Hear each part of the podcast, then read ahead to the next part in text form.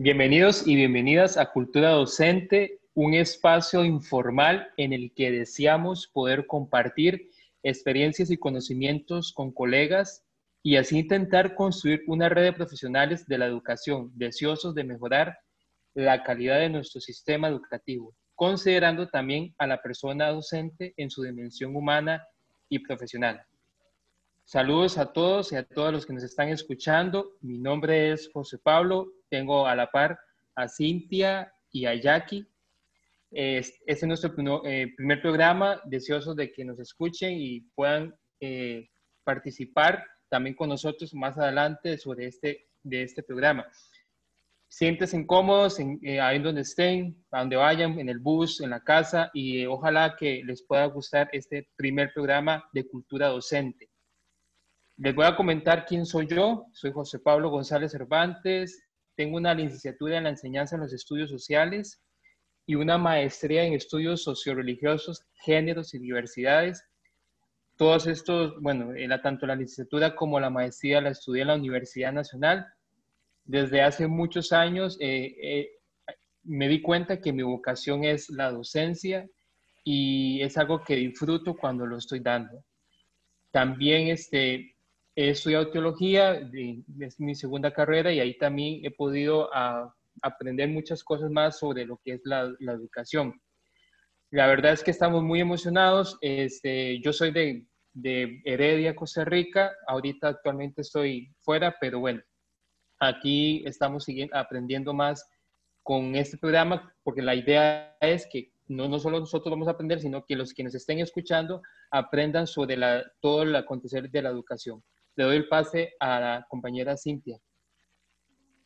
Bueno, hola, hola a todos y todas. Este, mi nombre es Cintia Vargas, soy docente de estudios sociales, graduada de la Universidad de Costa Rica. Por ahí a mi compañero le, le faltó decir ahí este, de qué universidad viene, José. No, no, sí dijo. Sí, de la, sí, de la ah, Universidad Nacional. Ay, ve. Eh, eh, son los nervios del primer programa. este, bueno, ya tengo 10 años de estar eh, ejerciendo la práctica docente. Tengo experiencia tanto en privado como en público. Este, y bueno, ahorita estoy terminando la maestría en administración educativa, únicamente a espera de la tesis. Hola, saludos a todos y a todas. Mi nombre es Jacqueline Montero Serrano. Eh, yo soy licenciada en enseñanza del castellano y literatura de la Universidad de Costa Rica. Eh, tengo nueve años de ejercer la docencia. He trabajado en el sistema público, en el sistema privado, en secundaria. Eh, soy de desamparados. Soy madre de dos hijas, ya adolescentes.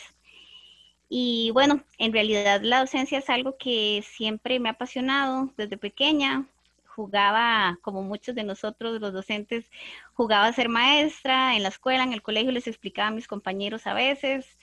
Eh, se me ocurrían técnicas para estudiar, eh, por ejemplo, hacer acrósticos, hacer poesías, cosas de ese tipo, en las que muchos de nosotros de esta manera descubrimos que nos gustaba enseñar, que nos gustaba explicarles a los demás, eh, ayudar. Y pues bueno, de esa manera fue. Em, en, quinto año realmente, cuando yo estaba en quinto año, creo que descubrí que quería ser profesora de español a partir del texto Crónica de una muerte anunciada de Gabriel García Márquez. Eso fue el, primer texto que me enganchó con la literatura. Y pues después uní las dos cosas, que me gustaba la docencia, me gustaba la literatura, y así fue como escogí mi carrera.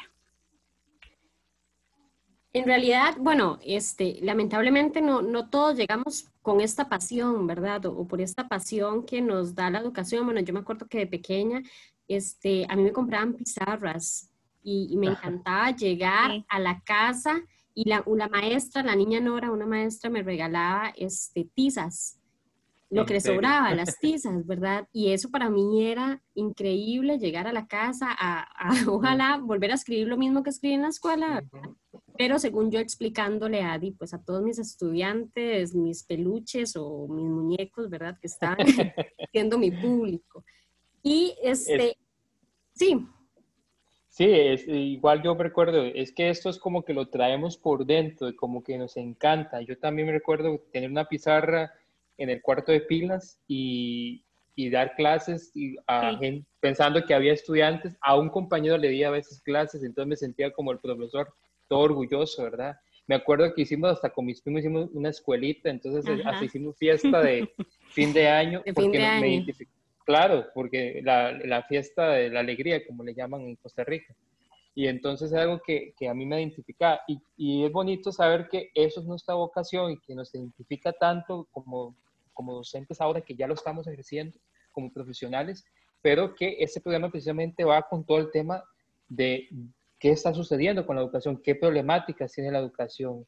Y ahí tal vez este, Jackie nos puede comentar esas situación, eh, los enfrentamientos que tiene la docencia, porque como, como personas con esa vocación que tenemos, tenemos muchas preguntas también sobre cómo va la educación hacia, hacia, el, hacia los siguientes años. Sí, bueno, eh, realmente, como Cintia lo comentaba anteriormente, ¿verdad? Es un, es un hecho que eh, lamentablemente en, en, nuestro país y como ocurre también en muchos países latinoamericanos, realmente es una problemática bastante extendida, bastante generalizada en Latinoamérica. Eh, la selección para la carrera docente no siempre tiene un proceso óptimo, ¿verdad? Este, pues mucha gente llega, por ejemplo, a las universidades públicas, ingresa porque los cortes para ingresar a las carreras de educación son más bajos, entonces eh, los usan, digamos, como un trampolín para entrar a otra carrera, pero a veces finalmente se, se terminan quedando ahí, ¿verdad? También algunos, dichosamente, pues descubren que sí les gusta la docencia, ¿verdad?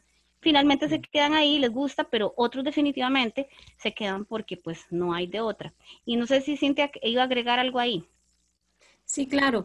Este, eh, me parece también, digamos, que hay un poco o, hay un nulo, debido a esto que vos decís, eh, sentido de identidad del gremio. O sea, gente, eh, no sé, creo que una vez lo habíamos conversado, este, si usted llega a un hospital y usted escucha hablar a los doctores, eh, son cosas que uno, ¿verdad? Ni entiende lo que están diciendo o cuando están hablando entre abogados, uno no entiende también porque son muchos tecnicismos, ¿verdad? Que ellos claro.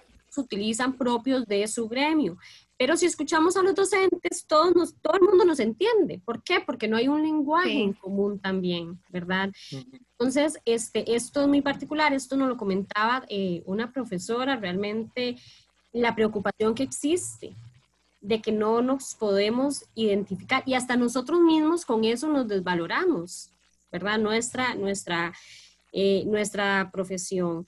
Somos un gremio muy amplio en el país, somos el si no me equivoco, el mayor gremio de profesionales, ¿verdad? Con lo cual podríamos hacer muchísimo más bien. Pero este, ese poco sentido de identidad hace también que este, estemos dispersos, estemos, eh, no haya objetivos en común tampoco, ¿verdad? Cada quien está por, por lo de cada quien, ¿verdad? Por sus propios intereses. Este, lo que vos hablabas de el ingreso a carrera, es impresionante ver, por ejemplo, en la UCR que los, los, eh, las carreras con más bajo puntaje son las enseñanzas. Uno dice, ¿cómo?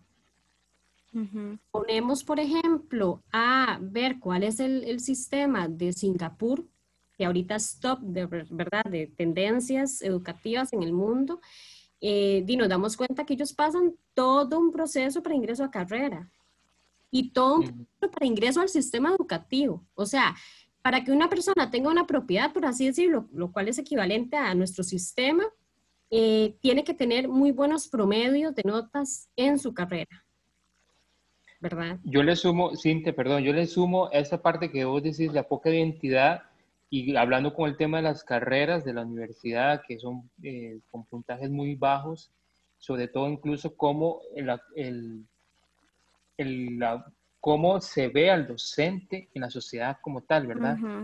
este, a veces que creemos que eh, está muy poco valorizada, ni lo valorizamos nosotros como docentes y la sociedad no lo está valorizando, porque tal vez hemos caído en el error de no, de no, de no, no sentirnos valorizados.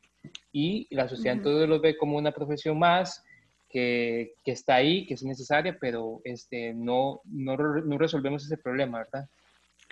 Sí, exactamente. Incluso ahora, eh, justo antes de iniciar el podcast, comentábamos que eh, es, es, feo decirlo, ¿verdad? Realmente, pues no es algo que uno quisiera, pero es que es parte de la realidad y es justo lo que queremos poner sobre el tapete porque eh, dentro de las profesiones es como si nosotros los educadores y las educadoras fuéramos los menos profesionales de los profesionales. No solo en la parte salarial, ni hablar, ¿verdad? Em, sino en lo que decía José Pablo, ¿verdad? La forma en que nos ve la sociedad, la forma en que a veces eh, nosotros mismos como colegas eh, no nos sentimos con la suficiente profesionalización. Y además, aquí viene un factor importantísimo y es que nos absorbe la cotidianidad y la complejidad de el hecho educativo. Nos vemos absorbidos en ese sinfín de labores, en ese sinfín de papeles, en, esa, em, en esos grupos que cada uno pues excede lo que por sentido lógico debería tener un aula. Entonces, em, pues nos, nos, nos, vemos llevados, ¿verdad? En este frenesí, en este día a día, y realmente no tenemos muchas veces tiempo para eh, actualizarnos como debería ser, para dignificar nuestra profesión, que realmente, pues como nosotros y nosotras lo sabemos, la educación es pues obviamente la base de una sociedad en su camino al desarrollo.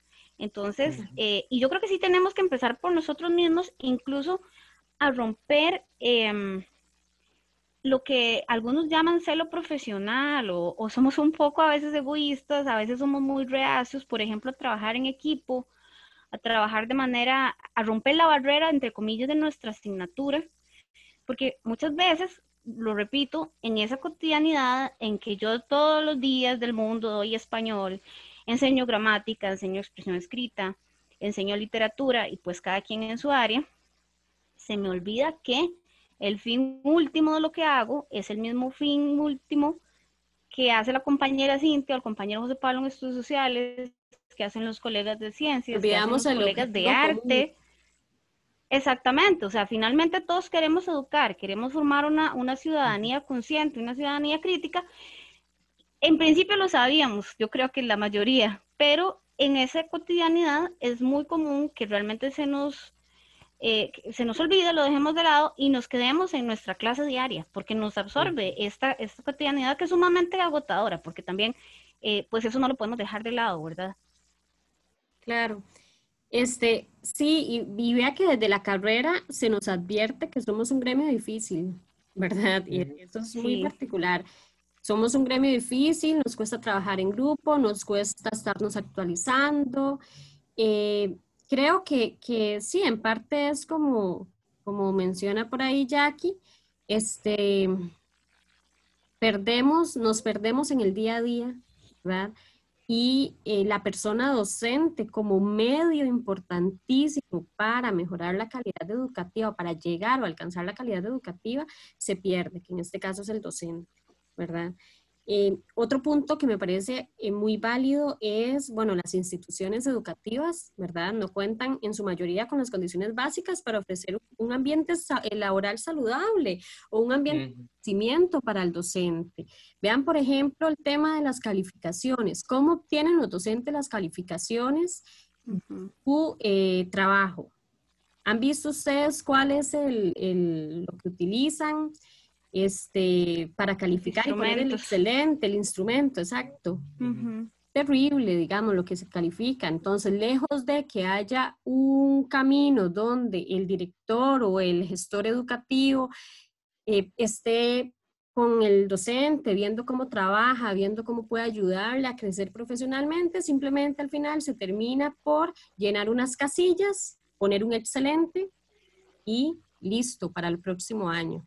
Sí. El docente ni siquiera tiene una posibilidad de mejora, una representación sana, ¿verdad? O sea, donde de verdad le digan en qué está fallando y cómo puede mejorar.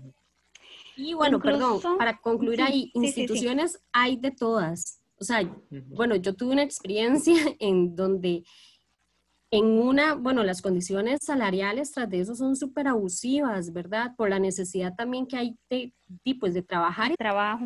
Experiencia.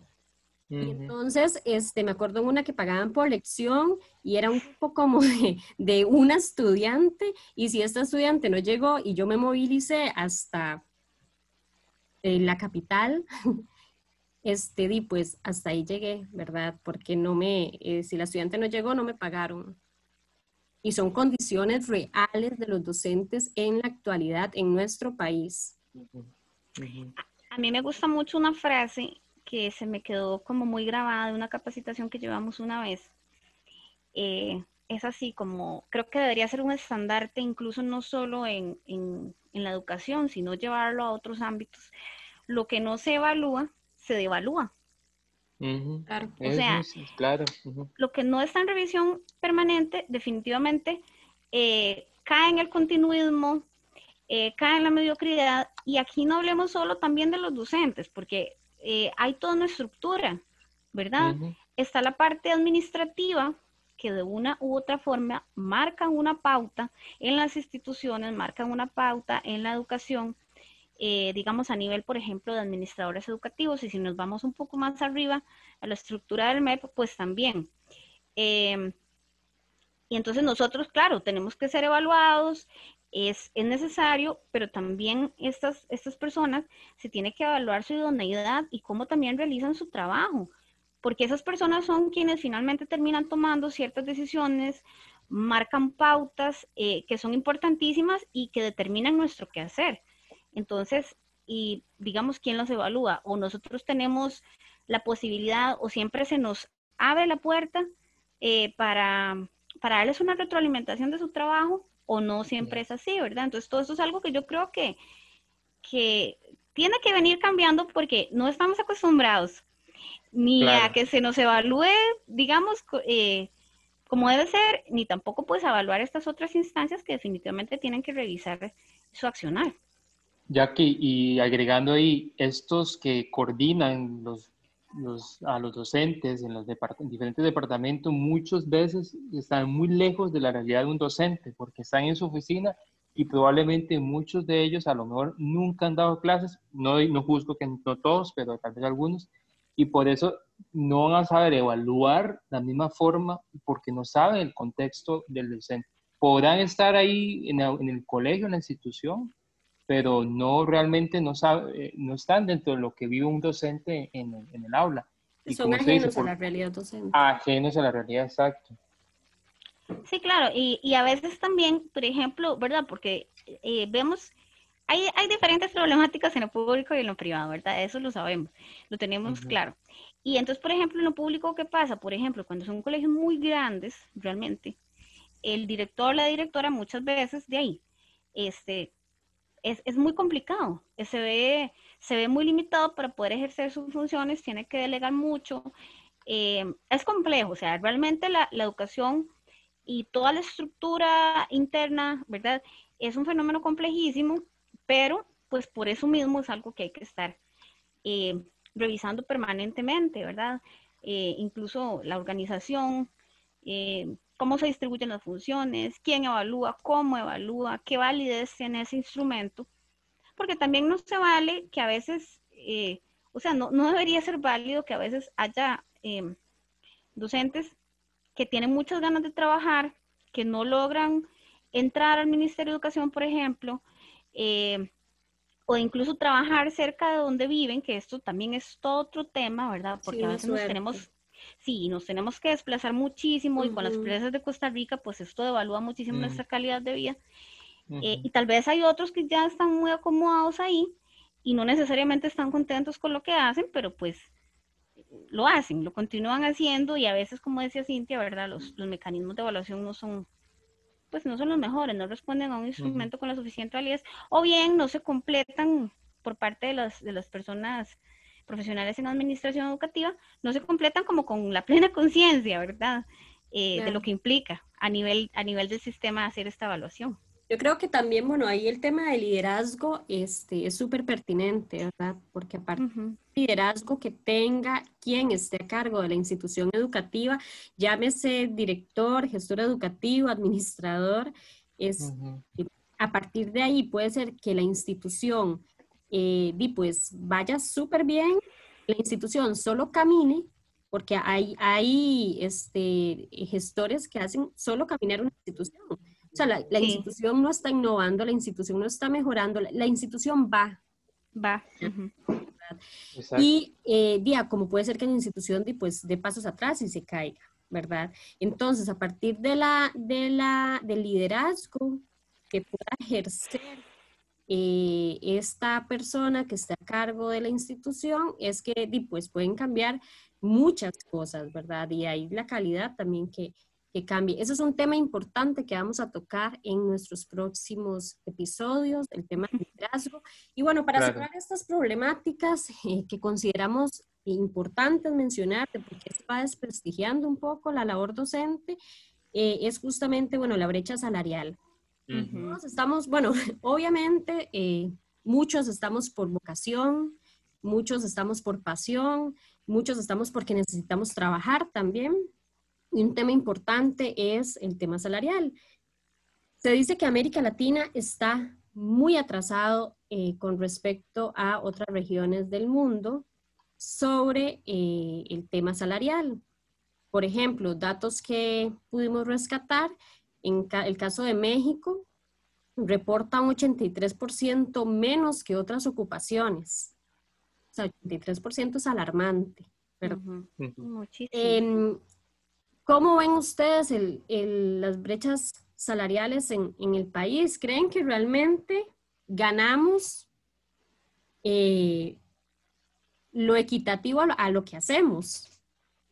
Yo, yo considero que, digamos, este, Costa Rica, el salario va, está bien de alguna manera, ¿verdad? No es, no, eh, haciendo la comparación con México, con otros países, no es alarmante el problema.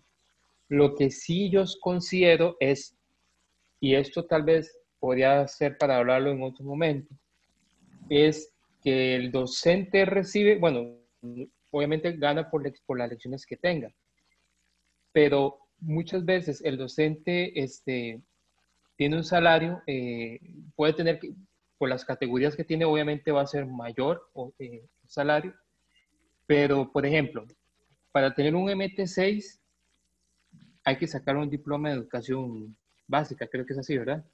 Sí, en el caso en primaria. En el caso de primaria. Sí. Ajá, en el caso de secundaria, exacto.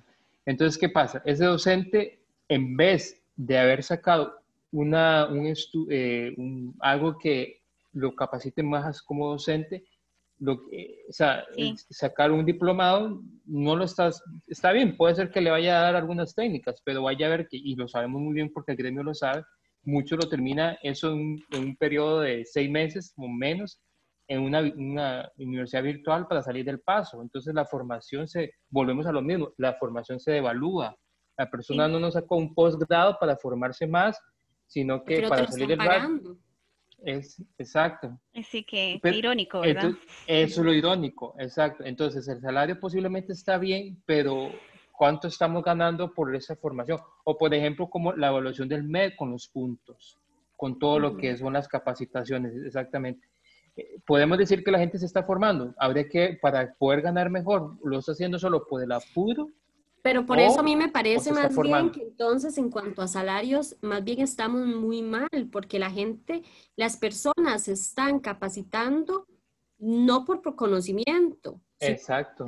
por dinero, que no esté mal, o sea, no está mal, no digo que, que lo esté porque todos al final... Pues, que debería ser por ambas cosas, digamos. Estamos. Pero este, me parece que cuando ya ven que es el tope, ¿verdad? Ya no se sigue capacitando la persona, que ya, no se lo van a pagar, ya, para qué, ¿verdad?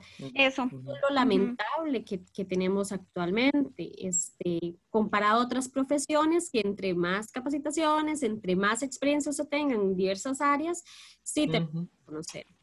Sí, vea, es que, es que definitivamente me, me gusta mucho este ejemplo que dio José Pablo porque vean lo irónico y tal vez pues lo no podemos entender con qué criterio realmente eh, están a veces estas categorías, porque, por ejemplo, acá los tres somos docentes de secundaria, entonces somos licenciados. Si queremos acceder a una categoría mayor para ganar un mejor salario, que está bien, eh, tenemos que sacar un diplomado, un concentrado en primaria, que no puedo decir porcentajes, pero digamos, de todos los colegas que yo conozco y que son muchos, y yo creo que ustedes también, eh, que han sacado el MT6, no conozco uno solo que haya ejercido en primaria con ese concentrado que salió.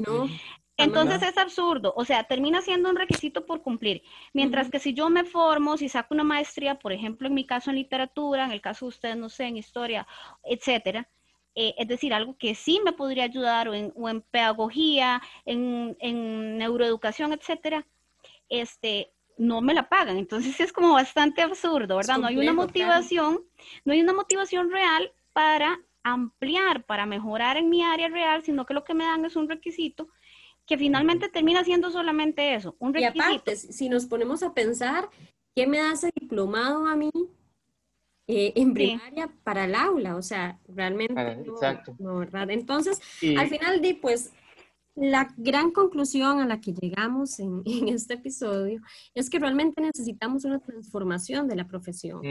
Y justamente a raíz de eso es que nace eh, este, eh, este programa, ¿verdad?